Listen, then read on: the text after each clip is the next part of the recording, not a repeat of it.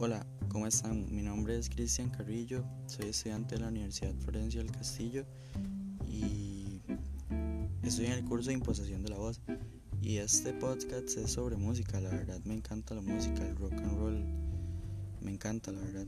Entonces quería hablarles sobre la historia de Richie Valens, un cantante que ya murió hace mucho tiempo. Entonces vamos a comenzar. Él nació hace 78 años. Su verdadero nombre era Ricardo Valenzuela. Richie Valens era su nombre artístico. Él murió en un accidente aéreo apenas cuando tenía 17 años.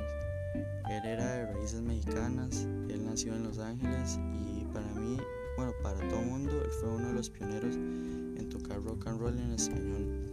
Y la fecha de su muerte fue dolorosa, pero ese día por lo mismo le pusieron como el día en que murió la música. Él a los 5 años aprendió a tocar la guitarra con su papá, pero el primer golpe de suerte lo tuvo a los 16 años cuando él estaba en una banda que se llamaba The Chill Houses. Entonces el líder y vocalista de la banda no asistió, eh, no pudo asistir a un show, entonces él tomó lugar y le fue increíble. Entonces en su segunda presentación con ellos eh, descubrió Bob King, propietario de la firma de Delphi Records y quedó asombrado. Él de una vez lo escogió y, y le ayudó en su carrera de solista. Y de inmediato el salto al éxito con sus grandes éxitos que fueron como Come On Let's Go, Donna o la más popular que todo el mundo piensa que es la más popular porque la llevó a la popularidad fue La Bamba y la llevó a, a, los primeros rankings de Billboard y todo en ese tiempo.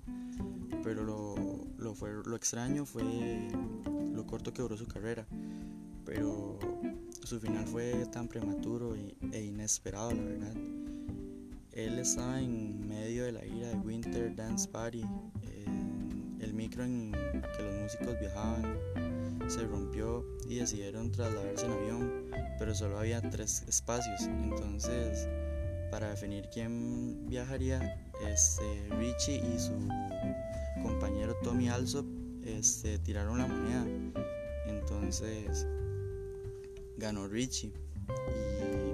Y ese tiempo, bueno, en ese momento hubo una tormenta, tenía, entonces después de eso desapareció el avión.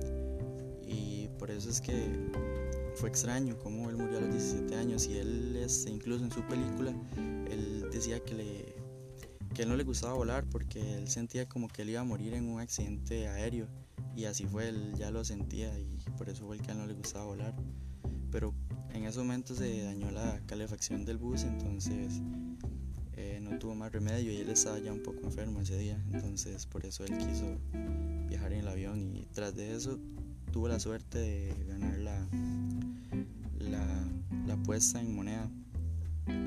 Pero todo el mundo piensa que, que él fue un gran artista y hoy decir La Bamba es sinónimo de Valens, como la canción más bailable, el ritmo, la letra pegadiza, así que el recuerdo del músico eh, todavía sea presente a pesar del tiempo y, que ya pasó y lo fugaz que fue su carrera.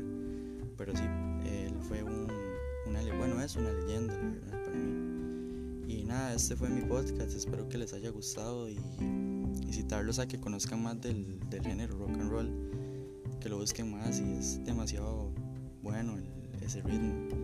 Y muchas gracias por escucharme y espero que de verdad, de verdad les haya gustado. Buenas noches y que la pasen bien.